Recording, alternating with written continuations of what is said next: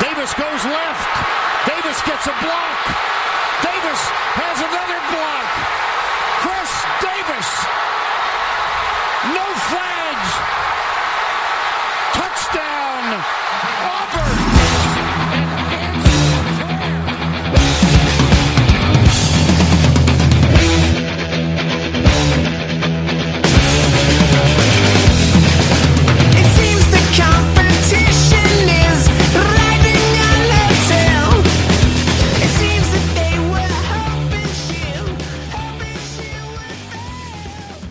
Fala cambado, que gosta dado, está começando mais um No Flag. Aqui a gente expulsa as zebras e exerce a lei de Gil. Eu não sou Mário Coco, sou Kaique Vieira. E DJ Rockerson, por favor, fuma um baseado e cai na 32.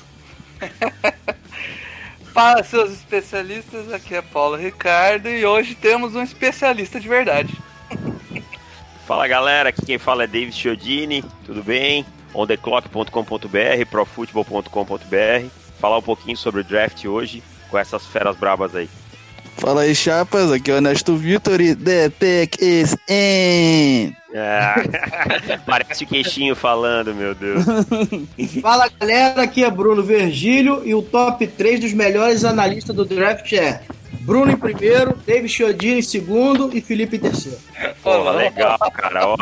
Que eu tenho muito amor próprio, né? fiquei em segundo, cara. Pô, já tô felizão, É entendeu? aquela Pensei, velha pô, máxima do Bruno, ele é humilde o bastante pra aceitar os próprios elogios. É, pensei, vai que eu perco pro Paulo Mancha, pra alguém assim, aí, aí complica, né? Você sabe, você sabe que eu sou Tim Davis, né? Opa, Não sei. essa. Mas semana que vem você Tim Felipe, porque eu sou vendido pra cacete, entendeu? Faz mal não, irmão. Faz mal não.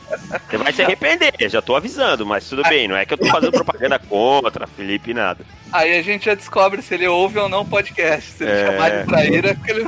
É, Olha só, galera, eu tô, eu tô indo embora, né? Porque eu vou gravar lá com o Dejá. Brilha, brilha, estrelinha. Vai lá, Tiaguinho. Eu deixei, olha só, deixei o cara melhor do que eu aí, que é o David, mas não costuma não, que semana que vem eu tô falando merda novamente aí, galera. Não, mas vamos lá, galera. É, Um abraço. um abraço, Valeu, Bruno. Falou. Valeu, cara, um abraço. vamos dar uma explicada aqui de como vai ser o nosso programa hoje. A gente não quer fazer aquele tradicional top 5 que todo mundo tá fazendo, até porque o David já não deve estar aguentando mais isso. É. É, então a gente vai a gente vai meio que simular o que pode ser que os GMs estão pensando. A gente vai dar algumas situações hipotéticas de alguns times, o Davis vai, vai dizer o que, que ele acha e nisso vamos entrar nos jogadores em si e falar um pouco deles. Todo mundo entendeu? Certinho? Beleza. Sim. Então, bora pra para isso aí e ver o que acontece. Posso só falar rapidinho uma coisa? Sim, o, claro. O Vitor deve estar estudando bastante pro draft agora, né? Porque o Botafogo não tem nada pra jogar, mais ou menos um. Tomar no cu. Tá no meu podcast. Respeito. Tá? Só, não, só, só queria né, um tempo e tal. Tempo livre e tal, então. O pior que era pra ter outro botafoguense aqui que não pôde vir, cara. Pô, já ia dar, ia dar o quê? Uns 30% da torcida do Botafogo, né? Esse podcast tem mais, mais botafoguenses do Brasil. Dois. E, é- e é incrível, são dois botafoguenses com menos de 60 anos, né? Que é uma coisa bem rara. É, é tipo que Só nem faltou o Santista. É como a Santista aqui em São Paulo, você não acha?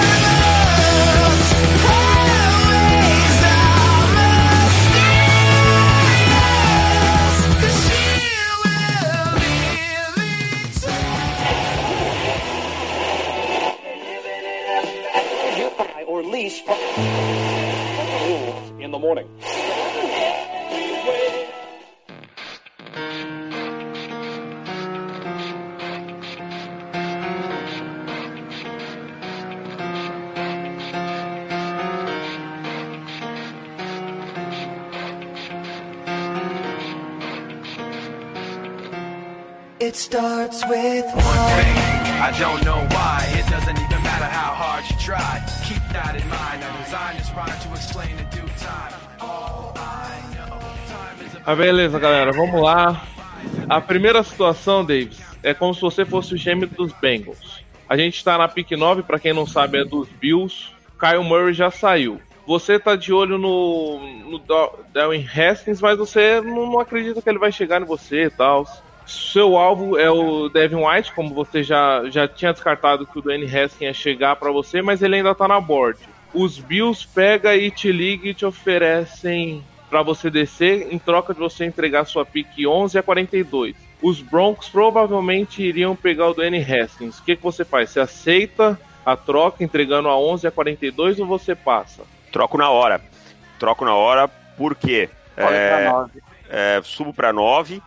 Ah, pelo que eu entendo, o, o maior need ali é linebacker. Acho que linebacker é uma posição que você consegue em rounds mais para trás. É, vi de Darius Leonard no último, no último draft. E vários jogadores que a gente vê aí na NFL sendo titulares em vários times com.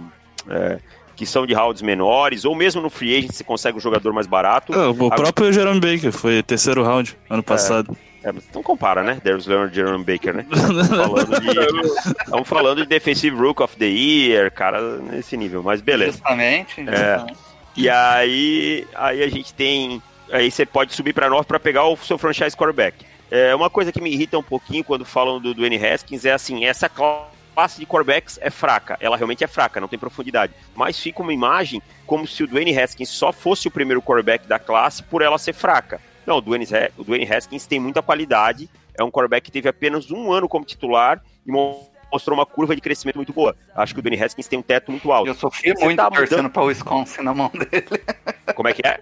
Eu torço pro Badgers, eu sofri É. muito na mão É, dele. então, ele é um cara que você pegar o tape dele do começo da temporada, lá do jogo contra a Penn State, um cara que tava com pouca confiança, mas que no final do jogo ainda conseguiu virar o jogo, para os jogos dele contra o Washington e contra Michigan no final da temporada, é uma diferença muito grande.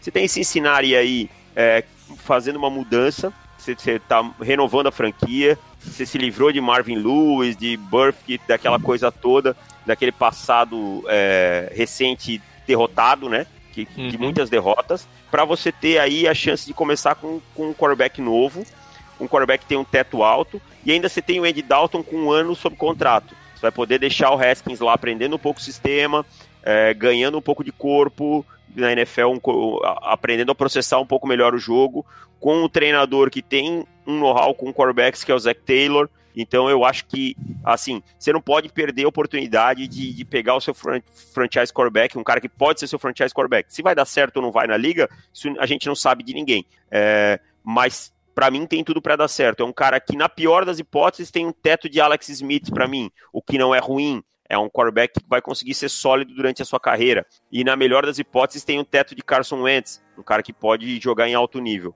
Então, assim, eu pularia. Linebacker pega depois lá atrás e tal. Por- E achei o preço até razoavelmente barato. Então, como é para subir só duas posições, também entendo que seja esse o preço, não seria muito mais alto que isso. Pularia tranquilamente na 9, selecionaria Dwayne Haskins e começaria a vida nova lá em, em Cincinnati. É, o, que- eu penso assim, é, se o cara é o cara da tua franquia, você tá vendo isso nele. Eu acho que não tem preço caro pro cara. Exatamente. Se você tá achando que. É, se você confia nele por 10 anos, cara, dá duas escolhas de primeiro round. Aí eu achei até troco de pinga, uma Não, e é primeiro round e segundo. É que vai pular pouco, né, Vitor? Vai pular da, da 11 para 9, então não, não é um salto grande, não dá para pedir muito mais também, porque senão ninguém vai dar, mas Não, eu, não eu sei, mas eu, eu tiro ano passado, quando o Nego quicou, porque o Jet deu três escolhas de terceiro round. Duas do ano passado e uma desse ano.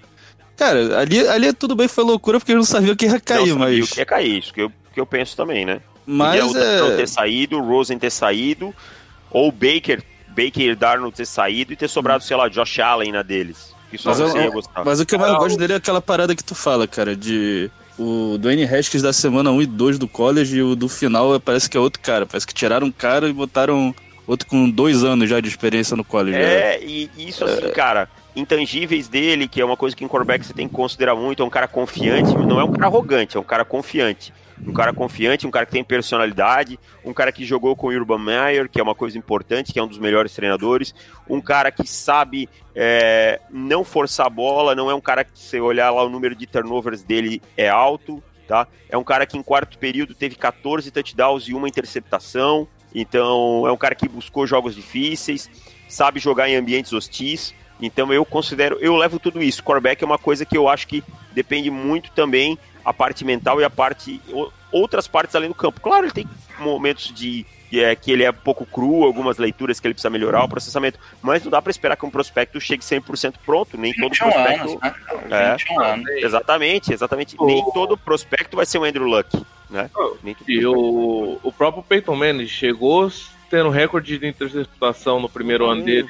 E é Hall of Famer e um dos melhores, se não o melhor de todos os tempos. Exatamente. E se, e se ele tivesse o ano passado aí, ele estaria ali no nível do Sandarnold, do Logo Baker, abaixo do Baker. Logo abaixo do Baker pra mim. Logo abaixo do Baker. Mas assim, não é uma prospecto por prospecto, assim. Eu digo Rosen da classe passada melhor, Darnold um pouquinho acima pela, pelo teto. E aí eu ficaria Mayfield e Haskins, assim, numa prateleirinha bem próxima um do outro. Acima de Lamar, por exemplo, tranquilamente pra mim. É, que, o- que nem você falou, o pessoal fala que a classe é ruim e acha que o, o Haskins só tá no topo por conta que a classe é ruim. Não significa que é isso. Ele é um bom jogador, o, a classe que não tem profundidade. Não Exatamente. tira o mérito dele. É, sa- saindo ele, o. O Kyle Murray. Murray, já começa. Já complica bastante. É, Mas, mas vocês casam o dinheiro que, que se eu chegasse aí, não vai sair quatro quarterbacks na primeira rodada. Vocês casariam dinheiro nisso? Não, eu não casaria. no máximo três? Eu também, cara. A classe tá uma merda, mas sempre vai sair quarterback pra caralho. Ah, dia um. é uma corrida desnecessária, sabe, cara? Uma corrida assim, que eu digo assim que às vezes é general manager na, na ânsia de salvar emprego e tal. Ó, eu não duvido isso aí. É Murray, Haskins, Locke e Daniel Jones, tá? Não duvido nada. Sim. Mas vamos, vamos dando o prosseguimento aqui. Agora, como gêmeo do- dos Giants. Na pick 17, pra surpresa todo mundo, DK Metcalf não saiu ainda, tá na board. É a chance de você substituir o OBJ e diminuir a fúria da torcida, né? Porque os caras devem estar num ódio do caralho. Até o neto do, do dono não fala com ele. Não! Tá o neto da Band, Mas, o- orelhudos! Eu não jogo mais! Mas o, o, o seu alvo no, pra, pra pick 17 era Ed Oliver. Ele também ainda tá na board. O que, que você faria? Você pegaria o DK Metcalf pra abaixar a raiva da torcida ou ia de Ed Oliver? Independente da primeira posição e sabendo que sua próxima pick é só a 37. Tranquilamente, sem pensar duas vezes, Ed Oliver. Jogador número 2 do meu Bird. É, acho que se você tem, na 17, você tem a oportunidade de pegar o jogador 2 da Bird, você vai e pega. Ed Oliver não é simplesmente um, um run stopper no meio da linha, é um jogador com capacidade de criar pass rush tal. É um jogador que vai conseguir, é, como eu posso, é, me fugiu a palavra, um jogador que vai conseguir agregar muito essa linha, que vai dar brilhantismo essa linha, que vai facilitar o trabalho dos pass rushers dos edges, que não são tão fortes, né? A não ser que tenham draftado um na 6, mas mesmo assim, porque é um jogador que vai exigir algumas dobras nele, pode ter certeza. Jogador que joga muito baixo, um jogador que tem um trabalho de mãos bom, uma explosão boa, tá? Um jogador de elite, não à toa é o número 2 da Bird, a maioria dos times aí deve ter dois ou três, tá? Então, assim, wide receiver, eu não vejo o corpo de wide receivers de New York tão ruim. Você tem lá o Golden Tate, tá? Que se não é mais o Golden Tate de outras eras, ainda é um bom jogador. Você tem o Sterling Shepard, que para mim é um cara que produz bem. Para você arrumar um, um wide receiver número 3 não é tão difícil. E você tem o Ivan Ingram, que é um end que é praticamente um wide receiver, tá? Então você não precisa de um DK Metcalf nesse momento, tá? Se você, claro, se tivesse a oportunidade e não tivesse ninguém melhor no board, ele tivesse sobrado ali, pegaria, mas com o Ed Oliver no board, para mim não tem sentido. Para mim eu Você pegaria acha que na, na 37 dá pra achar um receiver bom? Você acha que. Calvin Harmon, Riley Ridley, talvez, esteja lá. Você Isso que eu tem falar, cara. Esse, esse de NC State é o Kelvin Har- Harmon, né? Harmon, você tem o Calvin Harmon. Isso. Você talvez tenha lá um, sei lá, um Hakim Butler, provavelmente até vai estar um pouquinho mais para trás. Você Um pode Andy pegar Isabella também. um Andy, um Andy Isabella e eu acho que vai jogar muito com a mesma função que o Golden Tate, né? Uhum. Não vejo o Golden Tate sendo tão capaz mais de produzir pelas laterais. E o Andy Isabella é um slot clássico daqueles que trava, que trava no meio, assim. Não tem muita capacidade de jogar na lateral, de esticar lateralmente. Você tem um Marquise Brown, talvez, se você quer realmente esticar o campo em velocidade. que pode não ser um possession receiver, um cara grande, um cara pro red zone, mas é um cara que vai esticar o campo em velocidade, que vai produzir muito depois da, da recepção, com a bola na mão, entendeu? Então a classe, ah, claro, o DK ele é aquele ex-receiver, né? Aquele número um clássico, forte, grande, capaz de esticar o campo, de ganhar a bola contestada. Mas isso não quer dizer que você não pode sobreviver sem um receiver desse com outras boas peças. Você já tem outras três boas peças, tem o Corey Coleman que pode produzir, que pode complementar, né? Então mais um wide receiver aí, eu acho que pode vir para somar nesse grupo. Seria Mas mais com Ed, rotação, né?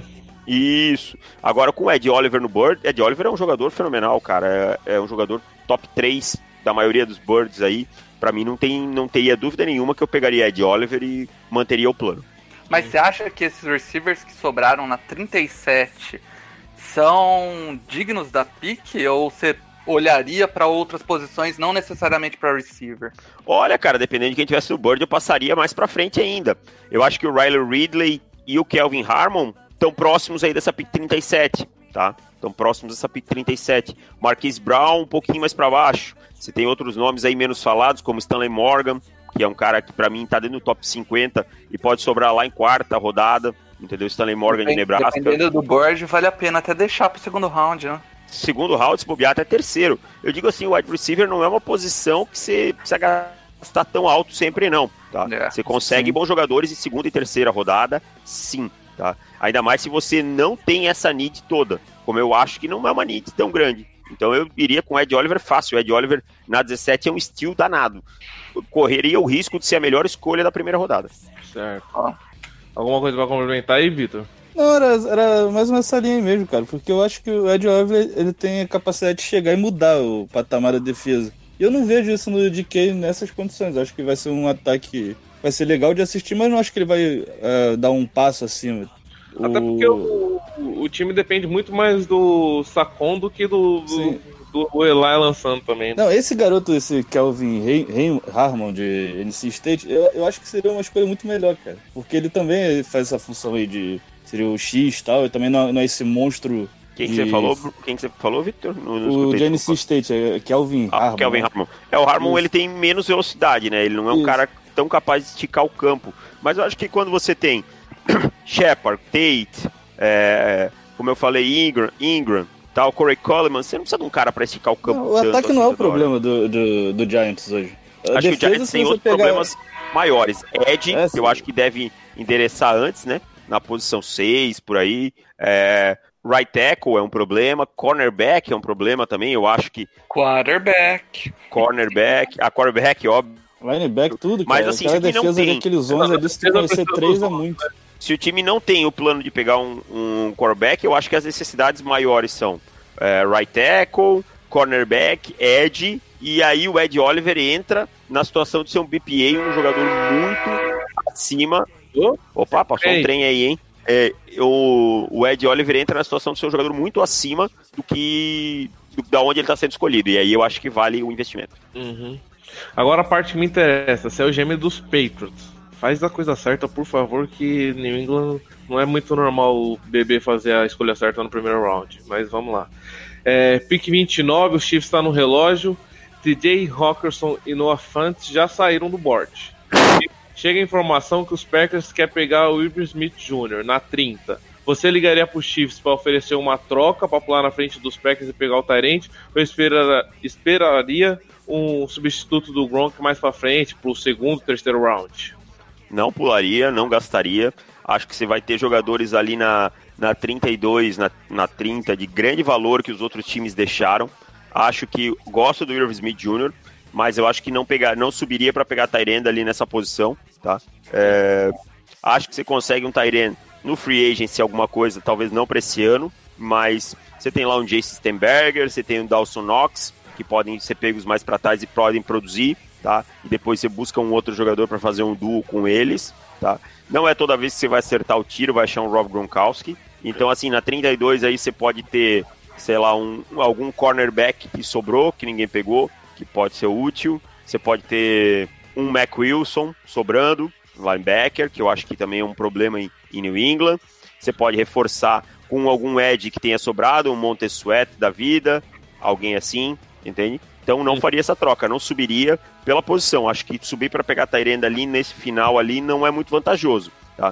É, não, não lembro aqui se, se tem na pergunta o que ofereceriam, né? Não, não tem. Não tem. Não, É. seria você ligando pra oferecer. Ah, ah, pra oferecer. Não ofereceria, não, cara. Mas não ofereceria. chato. Su- Subir por, por Tyrande é foda, né? cara? Eu- Todo mundo tá considerando que o Jeffrey Simmons vai cair bastante. Você acredita que vai cair mesmo? Talvez Cara. vai ficar 32? Eu acredito que ele vai cair pela lesão. Aqueles problemas extracampo, eu acho que já foram superados, tá? Sim. Já foram. É, o Dan Millen falou muito bem dele em Mississippi State, Joe Moorhead também. Então a galera já, já isso aí já, já ficou pra trás. É, eu acho que ele cai pela lesão, mas os boatos que a gente tem é, até que não, ele ainda não saiu do primeiro round. Tem time ainda com ele no primeiro round. Se ele tiver na 32, eu puxaria o gatilho sem pensar. Puxaria Uhum. o gatilho sem pensar. Entendeu? Mas eu, eu acho, pelo menos, é, do que eu vi do Irv Smith, seria uma mudança de cultura muito grande em relação ao Gronk. Ele é um cara muito menos físico que o Gronk. Um, um- bloqueador bem pior do que o Gronk. Ah, é que eu acho que pra chegar no nível de bloqueios do Gronk vai, vai demorar. É. Vai demorar, né? Assim, Chega o, mais perto é o Rock, o né? Rockerson ele é um belo bloqueador, mas nem perto, né? É, o que eu acho do Hawkinson, assim, ó. O Hawkinson é o que eu falo, tem alguns jogadores que é fácil de se apaixonar no draft. O Hawkinson, ele é um jogador que tem um, um highlight constante. Ele vai lá e faz um bloqueio lindo, derruba o cara, pá, finaliza a jogada, e ele tem uma técnica de bloqueio muito boa. O meu problema com o Hawkinson é a assertividade no segundo nível. Ele, ele ainda erra alguns targets no segundo nível, erra o jogador a bloquear, ele se perde um pouco naquele stunt. Ele tem um teto muito alto. Se eu pegar ele prospecto, eu tenho o Irv Smith na frente dele. Uhum. Prospecto, hoje saindo. É, mas eu acho que o, o TJ Hawkinson tem um teto muito mais alto que o Irv Smith Jr. Isso não tem a dúvida. O Irv Smith vai ser aquele cara para esticar o campo no meio. Aquele cara para correr uma rota sim, para correr uma rota post, para receber aquele passe no meio, tá? Ele é um cara versátil, ele é um cara que, que tem boas mãos, uma boa impulsão, mas ainda tem alguma dificuldade no release, em sair dessa pressão na linha de scrimmage. Então, eu acho que ele seria um bom Tyrant para New England. Se ele tivesse na 32 e ele tivesse disponível, eu, eu pegaria. Sim, pegaria tranquilamente, mas eu não pularia na frente para pegar Tyrant nesse, nesse momento. Se fosse o Noah Fett, eu pularia. Os outros eu não pularia, não. Ô, Davis, é, tem um cara que tá muito alto na tua board do Bruno também, que é o. É o Dawson Knox. Dawson Knox. E- É, na, minha, na minha não tá tão alto, mas eu gosto dele. Ele é o quarto Tyrant da classe para mim. Mas a, a- mas a produção dele é limitadíssima, né? Então, Como é que a cara, gente faz pra transportar isso pra, pra NFL, assim? Vamos lá. Primeiro, qual é o grande problema do Dawson Knox? Jogou num sistema muito ruim. O Lemis tinha um sistema de ataque muito ruim porque tinha grandes playmakers e não conseguia produzir. O Jordan Tamu é um quarterback bem decente. O, o running back Wilkins era bom e tinha quatro bons recebedores, que era o Knox, o Lodge, o AJ Brown e o DK Metcalf. E simplesmente o time não produzia. Então, primeiro, excesso de divisão de, de, de, de, de bolas, né? Muita, algumas bolas pro Lodge, algumas bolas pro McCaff, tal, e menos para ele. Segundo, o sistema usava ele muito ele como A-back, né? Eight-back.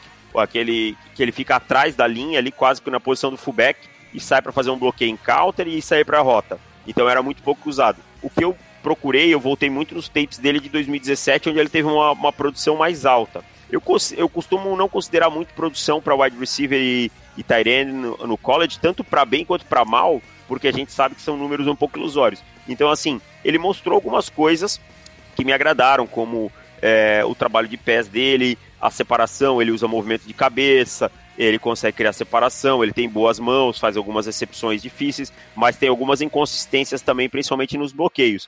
Então, assim, Dawson Knox foi um dos jogadores mais complicados para mim de fazer. Eu tô apostando muito no teto dele. Eu, achei, eu acho que ele tem coisas a se desenvolver que não foram desenvolvidas em Ole Miss da maneira correta. Eu gosto muito do menino do Texas A&M, cara. O eu Jay eu acho que esse cara ia Eu cair acho de que uma ele luva pode no peito, cara. Eu acho que ele pode cair, PC lá pro segundo dia. Pegar ele seria uma bela adição, cara. Cara, pro, pro nosso corpo de Tyrande atualmente, qualquer um é adição também, né? Vamos falar a verdade. ah, é, mas vamos.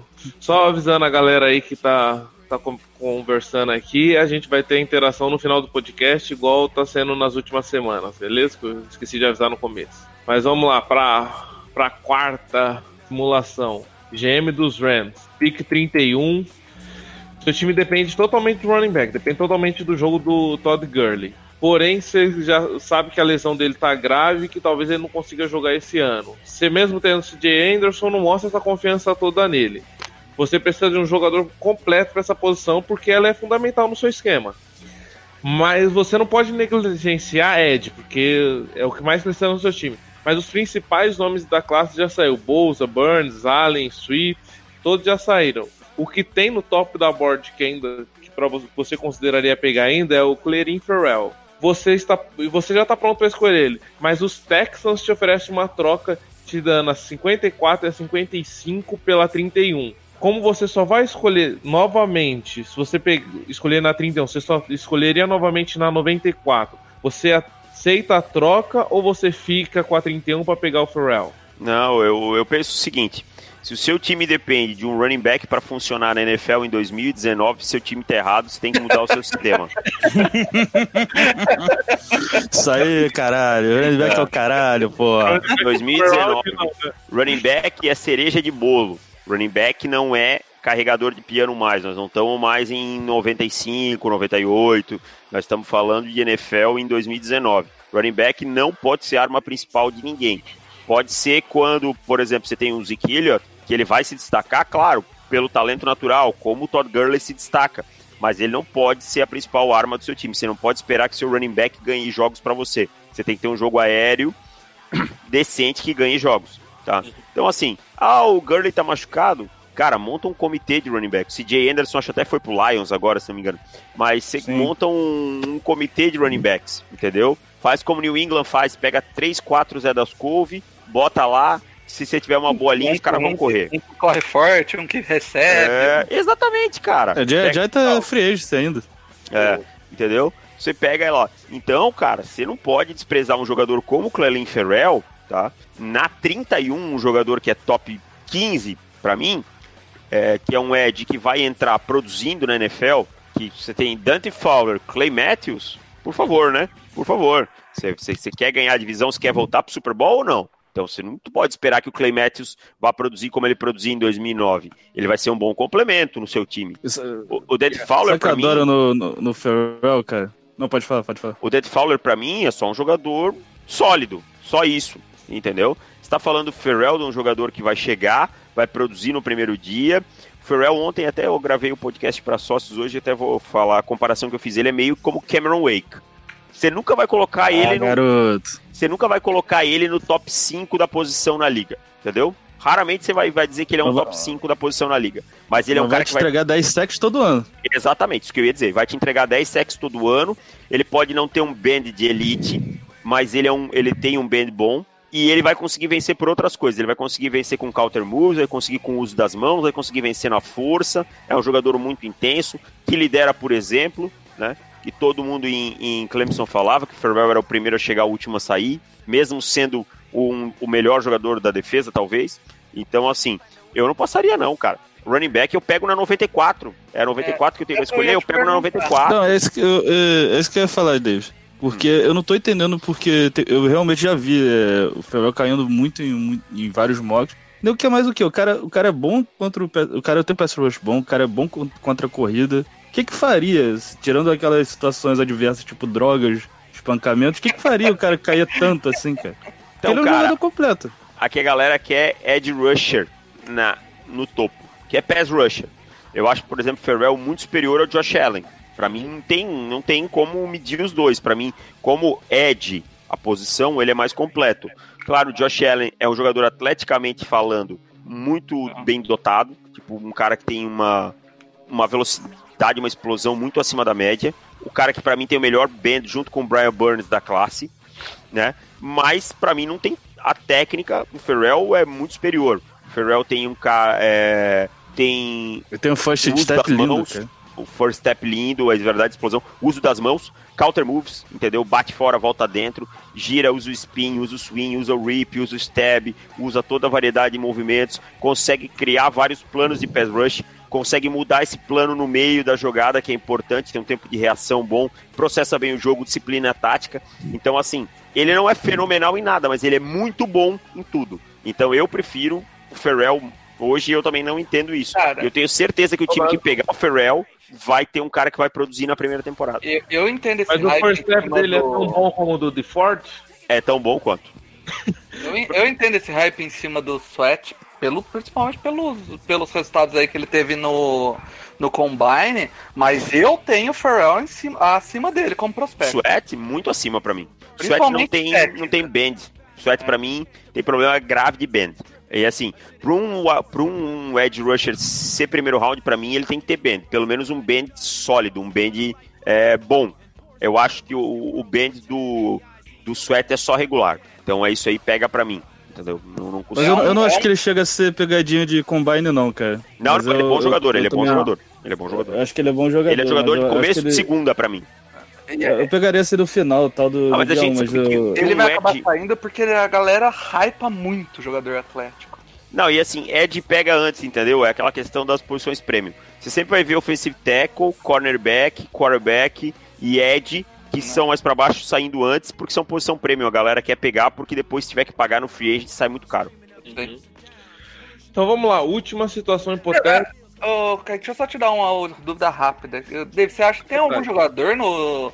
Que nem tinha falado lá, deixa eu olhar quais, quais eram as picks que tinha dado. Era. 54, 55. Tem- Tem algum running back de três downs pra carregar seu time nas costas nessas posições aí nesse draft? Se você quiser gastar uma pick, arriscar, se você confiar no trabalho dos seus médicos, gaste no Rodney Anderson, que o retorno é sensacional.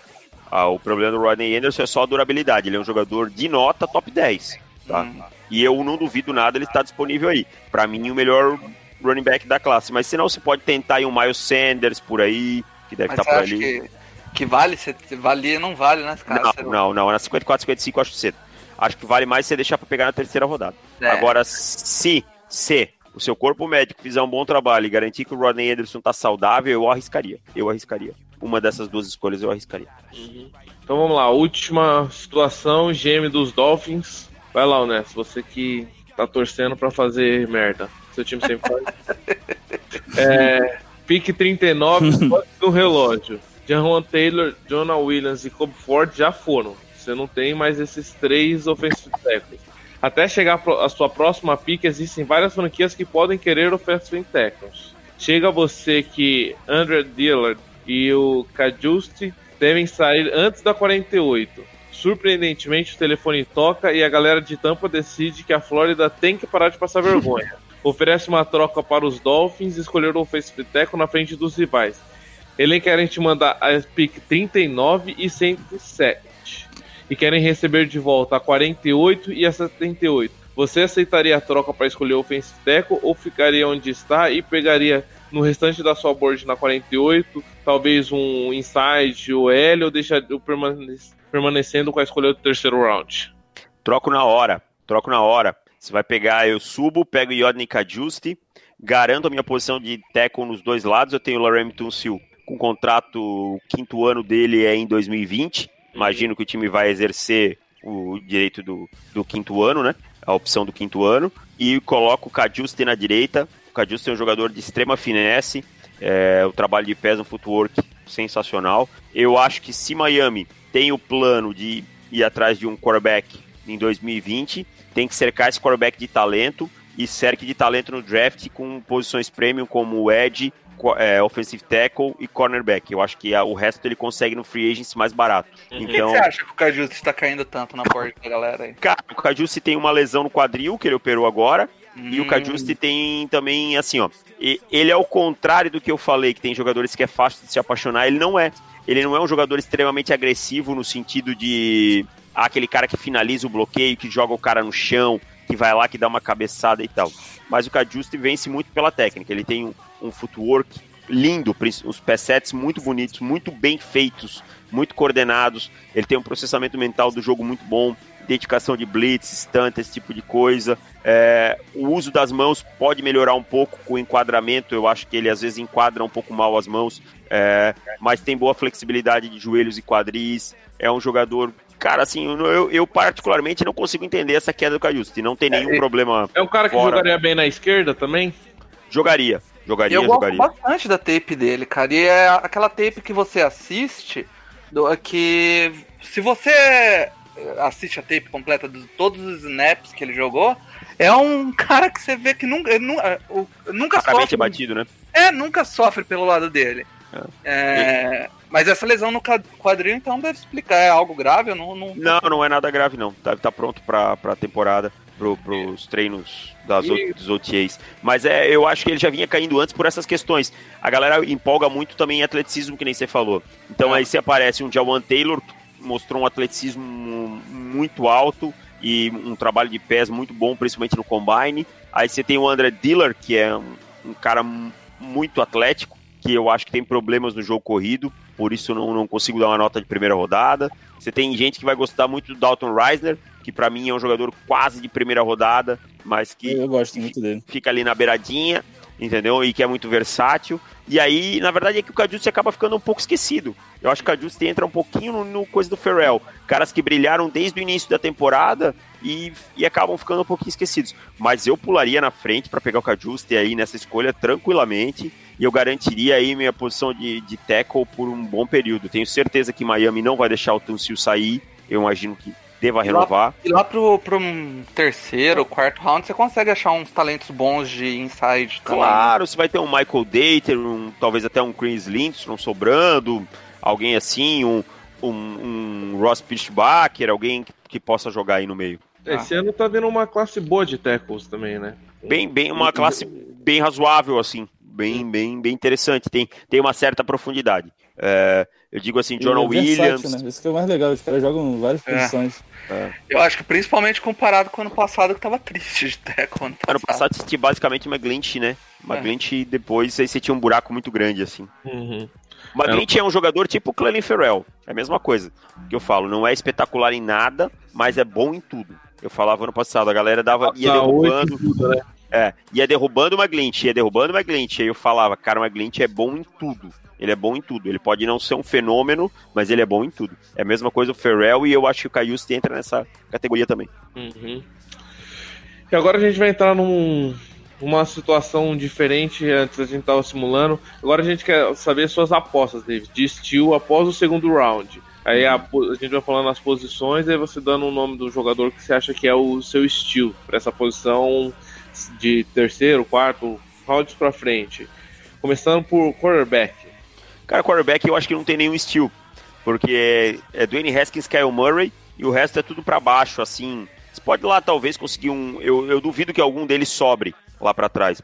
Então os que vão estar lá pra trás vão ser todos jogadores pra ser desenvolvidos pra ser backup. Tipo Jordan Tamu, Garner Minchel, alguém assim que eu goste bastante. É, é Então não vejo- começo, né? Esse ano não, a classe só tem os caras lá de cima e não tem Isso. O, né? ga- o gap é muito grande. Então eu não vejo nenhum estilo de quarterback na quarta rodada, não. Pra mim É, é. eu gosto do Ryan Finley, cara. Eu Não acho gosto. ele. Eu gosto dele. Pô, Eu tenho, eu, tenho, eu tenho uma, eu tenho uma quedinha por quarterback de NC State, cara. Eu tenho uma quedinha por quarterback. David, tu não acha que tem, tem chance nenhuma do Tyree Jackson ser lapidado e ser, sei lá, pelo menos titular um ano na liga? Sendo honesto, não, cara. Não vejo assim, não vejo tanto potencial. Tem potencial atlético muito grande, um braço muito forte, mas está muito atrasado em termos técnicos, sabe? Precisaria de muito tempo para desenvolver. Eu não sei se alguém na liga vai ter essa paciência toda, sendo bem honesto. Ah, não. Hum, Acho, acho pouco provável. Tá muito atrasado tecnicamente, mecânica, em, em processamento mental e tal. Ele lançava umas bolas assim que eu dizia, pô, mas por que, que ele lançou essa bola aí? De eu chegar, voltar no Auto N2 e olhar assim e dizer, pô, não tinha sentido nenhum, nenhum, nenhum ter lançado essa bola aqui. É, tem uns caras que você não entende o que o cara faz, né? E o problema de QB, eu acho que processamento mental é, a- é o principal. Se o cara não for burro, O cara for esquece, burro, cara. Tá, na, tá na posição errada, tá no jogo E errado. assim, o que, que eu bato tanto na tecla do Dwayne Haskins também. Você vê ele ajustando proteção, você vê ele orientando, é, mostrando blitz, queimando blitz, é, mudando jogada e tal. Você vê que é um Isso aí, cara, cara. que entende do jogo, né? Isso, quando você chega na NFL, cara, você vai ter um sistema muito mais complexo. Então, pelo menos o base disso daí você tem que ter, entendeu? Então eu já vejo isso nele. Kyle Murray eu vejo menos, bem menos esse processamento. Eu não sou um grande fã de Kyle Murray. Tenho nota de primeiro round pelo campo, pelo que ele mostrou em campo. E não acho ele um bom atleta. Mas eu não selecionaria o Kyle Murray na primeira rodada. O cara não pode ser um Paxton Lynch que os caras ficavam com cartolina lá fora mostrando pra ele, ó, faz isso. E o sistema que ele jogava também ajudava ele pra caramba, né? É, é, não, muito fácil, né? E assim, Paxton Lynch nunca foi um adepto da sala de vídeos, né? Quarterback que não gosta de sala de vídeos, amigo, É. não vai sobreviver É. na liga. E running back, quem você diria que seria um steal? Rodney Anderson. Provavelmente vai sobrar na terceira ou quarta rodada pelos problemas médicos. E aí quem puxar o gatilho vai estar conseguindo o maior, talvez o maior estilo do draft. Só precisa ficar saudável. Jogador que eu falo. Eu falei ontem no podcast do On The Clock e repito, um jogador que saudável tem tudo para brigar por top 5 da posição na NFL. Não talvez no primeiro ano, mas em algum momento da carreira para brigar por top 5. Uhum. O wide receiver, Stanley Morgan Jr. de Nebraska, top 50 do meu Bird. É um jogador que sofreu em 2018 por ter um quarterback fraco, um jogo aéreo fraco. O Nebraska teve acho que sete derrotas logo no início da temporada. É, aí então sumiu, acabou sumindo do, do, do, do radar do, do, dos maioria dos scouts, né? Dos analistas. Mas é um jogador muito completo, um jogador que pode jogar tanto no slot como ser o, Z, né? Aquele segundo wide receiver. Um cara que tem boas mãos, que consegue correr todas as rotas, que cria separação, que tem boa velocidade, tá? Um cara bem completíssimo. Se você voltar no tape de 2017, você vai ver um grande wide receiver. É o Stanley Morgan Jr. Acho que quem pegar vai ter feito um belo steal. Acho que ele sai pro terceiro, quarto round também. Eu acho que ele acaba saindo lá para pro dia 3. Eu não vejo os times escolhendo. Ah, Eu não vejo os times escolhendo ele no primeiro e segundo dia, mas eu tenho ele dentro do meu top 50. Outro cara talvez seja o Terry McLaurin de Ohio State, mas o Terry McLaurin e o Paris Campbell cresceram muito depois do Combine, então eu acho que eles acabam saindo aí até o, até o dia 2. O, pode falar. o Anthony Johnson numa sexta, quinta, sexta rodada, você não acha que não vale um. Bite steal, bite steal. Aí é um steal. Claro que pô, é, eu sou apaixonado por ele, cara. Ele Opa, é- será que cai? Acho que eu devo gostar do não cai, Jackson por causa dele. Cara, é que assim, é aquela coisa que a gente tava falando ali quando a gente tava falando do Giants. Ah, mas peraí, eu tenho o Ed Oliver aqui, ah, o wide receiver eu pego mais pra trás e vai caindo e vai virando o efeito dominó, É. né? Vai derrubando, vai derrubando, e aí você vai ver o Equanimous Sam Brown ano passado, acho que saiu na sexta ou sétima pros Packers, tá? Uhum. Eu tenho pra mim que o Equanimous Sam Brown, em algum momento da carreira, seja esse ano ou o ano que vem, eu imagino que esse ano ele tenha uma participação maior, principalmente com a saída do Randall Cobb, ele vai ser um jogador que vai ter um bom, bons números na NFL. E ele saiu na sétima por essa questão. Porque foi caindo tanta gente, ele foi caindo junto. Era um Então- cara que na- no quarto round eu já tava falando pra New England pegar e não, não, não saiu. É, exatamente, era um cara pra sair em quarto round, entendeu? O Curtis Sutton é, saiu, saiu na segunda pra Denver, né? Foi na segunda? É. Foi, Bradley Chubb, Curtis Sutton. Saiu na segunda, quando tinha todo mundo botando ele aí na 18, 19, entendeu? Então, assim, wide receiver não é a posição mais valorizada mais no draft também não, não tem mais esse valor tão alto. Então, acho que Anthony Johnson, Anthony Wesley também, de Texas Tech, é um bom nome. Aquele draft que saíram três no top 10, cara, que nem- nenhum É, foi- se. saiu O melhorzinho foi o do Williams. né? O ano passado jogou mais Williams. Botou a pulguinha.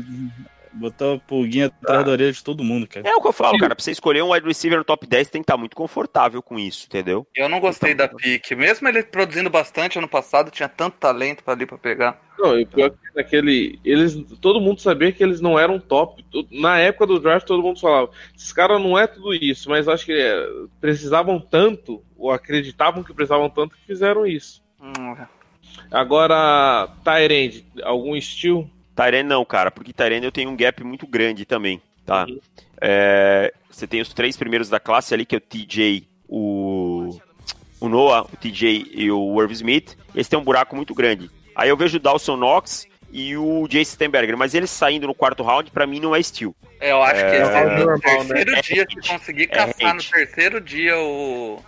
O, o de Texas A&M lá, o Stenberg, é um, é um estilo, cara. No, eu no tenho- terceiro dia, quinto, sexto round. É, pode ser, é, mas eu, eu tenho assim que é o range dele normal. Então, porque ele tem algumas coisinhas também pra melhorar. Então, não, não eu, vejo, vejo, assim. eu vejo o mock do Caleb Wilson saindo antes que ele, Não, não, Deus, gente. Deus, pelo amor de Deus. Eu fraco. vi, eu, eu vi especialista grande americano aí. Não, especialista americano grande tá bem complicado esse ano, hein? Tá os caras falando groselha pra caramba. Tackle. Mas Teco, Offensive Teco, Uhum. É. cara, eu vou Offensive Teco, eu vou com um nome que bem pouco falado, que eu acho que deve sobrar lá pra quinto, sexto round. Tyree St. Louis de Miami, tá? Não fui nem pro Combine, um jogador que tem um tape bem sólido, tem algum refino pra ser feito. cara. É, tem algum refino para ser feito no trabalho de pés, mas é um jogador muito atlético, um jogador que tem uma boa leitura do jogo, um jogador capaz de produzir bem no jogo corrido e não sei por que está sendo tão negligenciado. Tyree St. Louis eu tenho nota de terceira rodada, terceira, final terceira, começo de quarta, agora eu não me lembro, e, e eu vejo os times não falando nele, eu acho que ele pode sair lá em sexto, sétimo round e eu acho que pode ser um steal sim, tá? Porque eu acho que os outros... ô, Deis. Oi. Não, desculpa, fala, fala. O, o Greg acho- Liro, onde ele seria um bom valor, cara? Quarta rodada, Aí no quinto já seria estilo. já seria steal, Você. pelo atleticismo, mas eu não... O Greg Little Eu tem acho muito... que é, eu tenho mais projeção no Greg Liro do que eu acho ele meio robozão ainda. Cara, Quem? um jogador que eu gosto muito, do, do Greg, Greg Little, você tá falando, honesto? Isso, isso, isso. Ah, tá. Eu, eu não- eu particularmente não gosto muito, não, mas assim, Não, na quinta rodada eu dele, não. arriscaria. Poderia arriscar porque se pagaria. Não- Cara, um jogador que eu gosto muito e a galera não tem falado muito, o Honesto não gosta dele, cara. Eu, não, eu acho que você também tem ele lá pro meio, Davis. É o Edwards de, de Wisconsin, cara. É, o Edwards eu gostava mais. Gostava mais, mas dois- é aquela. 2017 ele teve um baita ano. Um baita ano. 2018 ele ganhou peso, cara, porque ele era muito leve. E eu acho que isso atrapalhou um pouco ele fisicamente nas tapes de 2018. É, o meu problema com o Edwards é no Pass Pro. Eu acho que ele no jogo corrido ele é sensacional, ele é um tanque. né? É, mas o pass pro dele, o trabalho de pés dele deixou muito a desejar. Eu tinha ele bem mais alto, mas aí quando eu fui ver o tape, e é aquilo que eu falo, às vezes você vê o jogador e fala, pô, é bom, é bom, é bom. Quando você vai ver o tape focado no cara, você É. começa a pegar algumas coisas que te incomodam bastante. O trabalho de pés dele deixou realmente bastante a desejar. Acho que ele vai ser muito estressado verticalmente na NFL com esses pass rushers muito rápidos, com um bend muito bom. Eu acho que ele tem pouca flexibilidade de joelho, por isso pega ali. Mas acho que ele saindo numa quarta rodada também seria um steal. Seria um É, steal. eu, eu- acho ele bem eu- melhor que o Greg Liro, cara. É, eu, Também eu- acho, eu- acho bem eu melhor. assisto, acompanho bastante o Badgers, cara, e ele foi uma grata surpresa, porque ele era tie-end no, no, High school, né? no high school, né, cara? E é. E aí, daí vem o porquê, talvez é, o bloqueio dele seja tão bom e o Pass Pro ainda precise melhorar. Então, aí eu acho que é, desenvolvendo, caindo com um É bom um cara que na mão da, L, do Scarnecchia seria titular. É, é, não, É, provavelmente não um cara bom titular. assim. Tô precisando de um offensive tackle. Opa, cortou aí. Não, England tá precisando de offensive tackle. Eu não confio no Isaiah eu Wynn acho que o. Isaiah Wynn tem tudo pra ser um bom offensive tackle na liga. É, eu também acho. Eu acho que se fosse na direita ele ia ser, mas na esquerda eu tenho Cara, eu, eu, eu discordo um pouquinho de ti, porque eu acho que hoje o, o valor na direita e na esquerda tá, tá se tornando igual. Se alinhar na direita, você vai, você vai enfrentar Von Miller, você vai enfrentar Von Miller, você vai enfrentar Khalil Mack. Fora que os caras estão rodando muito, então eu acho que, que pode jogar na, na esquerda e na direita bem. Eu acho ele. Eu acho que o Azai Win tem uma coisa que é técnica. A técnica muito refinada. A, a técnica dele é, Muito refinada. é refinada. Eu, eu acho que o Isaiah Wynn e o John Williams são dois jogadores parecidos. Assim, Uhum. que a galera pega um pouco no pé por causa da questão da envergadura, braço, não sei o quê. E eu acho que são jogadores parecidos que eu gosto muito. Então, eu, eu discordo um pouquinho, acho que ele pode jogar bem na esquerda também. Eu tava muito confortável com a escolha dele ano passado, com ele ficando um ano no banco pra, ter, pra aprender. Mas aí a lesão dele me deixou com, Mas com mesmo uma atrás da orelha. machucado dá pra aprender bastante. Dá pra aprender bastante o sistema, é isso que eu penso também. Não, sistema sim, mas sei lá. Mas vamos lá, pra, pra finalizar, inside OL. Cara, eu acho que o Chris Lindstrom pode sobrar um pouco aí no, no dia 3, pela, não por talento. É, é, interior offensive lineman né, de, de Boston College. Eu acho que ele pode sobrar aí pela questão de. Vai caindo é aquele efeito escada. é, não tem muito.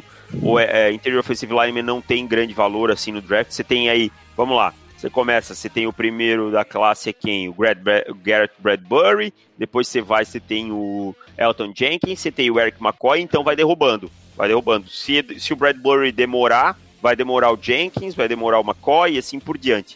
Então é eu acho difícil, né, de ter estilo, porque normalmente os titulares do time tudo já vem lá de terceiro, quarto. terceira, quarta rodada. é. Mas eu acho que o Lindstrom é um cara aí de final de segunda, que pode sobrar ali pela quarta, que é um jogador bem interessante. Um jogador muito bom no run eu block. gosto muito dele, cara.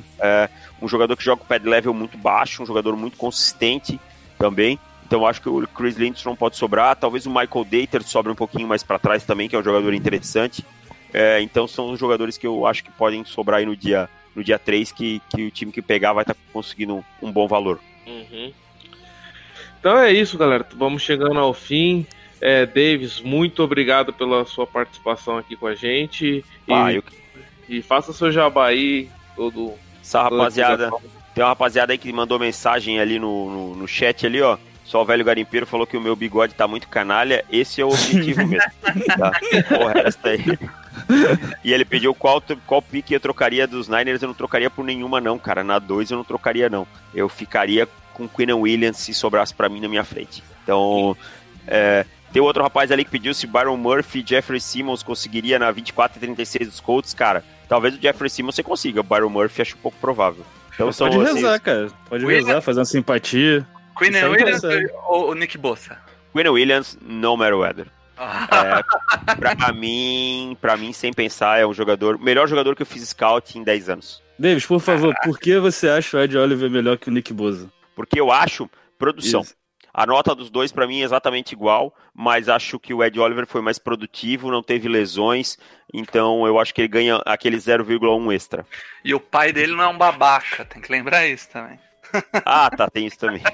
Ninguém, pai de ninguém é mais babaca do que do Lonzo Ball. Então, Então, por- só por essa questão.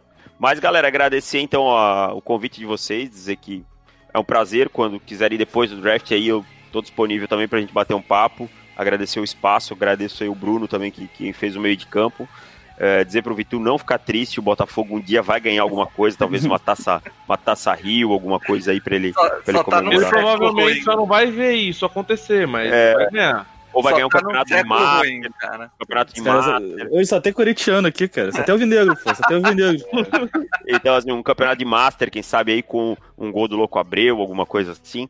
Então, mas falando sério, O Túlio pra colocar mais um nas contas dos mil dele. É, esse aí mesmo. Então, galera, é, obrigado. Obrigado pelo convite mesmo. Foi um prazer falar com vocês. Espero que tenham gostado. A gente agradece e, e faz mais um. Divulga aí o, O On The Clock, também do On The Clock, Guia. O, guia. vamos lá. ondeclock.com.br, você entra lá, tem o guia à venda, R$ 34,90. São 200 prospectos analisados por mim e pelo Felipe Vieira. É, trait a trait, todos eles têm nota, tem Big Bird, tem lá ranking por posição. Quem comprar ainda vai receber até o dia do draft um- uma extensão com mais 10 jogadores que a gente está fazendo aí. Todos ah, que tem, comprarem. tem DLC agora? Tem DLC, tem DLC esse ano. Com os 10 jogadores aí que a gente deixou pra fazer agora. Então já tá começando a fazer. E então é isso. É, o guia esse ano tá melhor, tá mais bonito que o do ano passado, esteticamente falando. É, a escrita tá melhor, teve, teve revis- revisor, teve editor. Eu gosto Também. muito daquele negócio do estilo, cara, que vocês colocam, colocaram em todos os jogadores. É, Isso- achei legal pra caramba. Se o cara é run stopper, se o cara é pass rusher, É. esse tipo de coisa. Então, assim, o que tá legal, cara, é o nosso trabalho. é, não tem um- uma linha copiada de lugar nenhum. É, são o as ano nossas pra isso, né, cara? não. São as nossas, são as nossas opiniões independentes. Você vai ver que tá muito diferente de muitos outros birds, de muitos outros. E não é para ser diferente, é porque é o que a gente acha. Então é, é isso. Passem lá, comprem o guia R$ 34,90, cara. Ah, vale a pena, vale a pena, tá? Acompanhar o draft. Também já aproveito e faço o meu jabazinho lá no profutebol.com.br. Tô lá escrevendo também, tem, a gente tem o Pro Club lá. Quem quiser passar lá, tem sempre textos. Eu, durante o ano, faço análise tática. Agora, durante a intertemporada, escrevo sobre diversos assuntos, mas tem uma coluna sobre análise tática durante a temporada. Então, passa lá, tem o Pro Club também. Quem quiser me seguir no Twitter é arroba David Chiodini. E é isso aí, tô aí pra trocar ideia com todo mundo que quiser, falar sobre draft. Tá chegando. Menos de 30 dias pro draft e eu tô ansiosão já. Brolock todos- batendo na porta, né? Já tá batendo na porta. Drew Locke batendo na porta e eu tendo pesadelos. Mas eu não posso ter pesadelo maior do que ter o Joe Flaco, então tá tudo certo. Ô, Nessa, algum recado final? Cara, eu só queria falar é, que o, saiu hoje lá o Finscast que o Davis participou. Aí a gente falou basicamente ali de trincheira, de OL, DL. Ficou bem bacana e essa imensa torcida do Miami Dolphins no Brasil tá elogiando pra caramba o Não, programa. antes quanto a do Botafogo. É, de Miami tem mais, de Miami tem mais. Ô, a torcida do Miami, não, falando sério, a torcida do Miami gostou, teve, teve bons feedbacks lá do. Não, do sim, sim. A galera se amarrou mesmo. Já Ah, tô te legal. cobrando de voltar lá. Beleza, legal. Depois do draft E eu volto lá que eu prometi. Camisetas, né, cara? Camisetas no flags. Ajuda a gente aí a pagar o servidor que chegou o boleto já. Tem que pagar o servidor.